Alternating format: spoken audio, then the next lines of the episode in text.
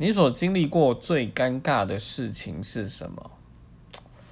我好多事情都好尴尬哦。然后想一下哦，我蛮尴尬的，大概是我蛮尴尬的，大概是就是曾经我小时候在海边叫别人要小心，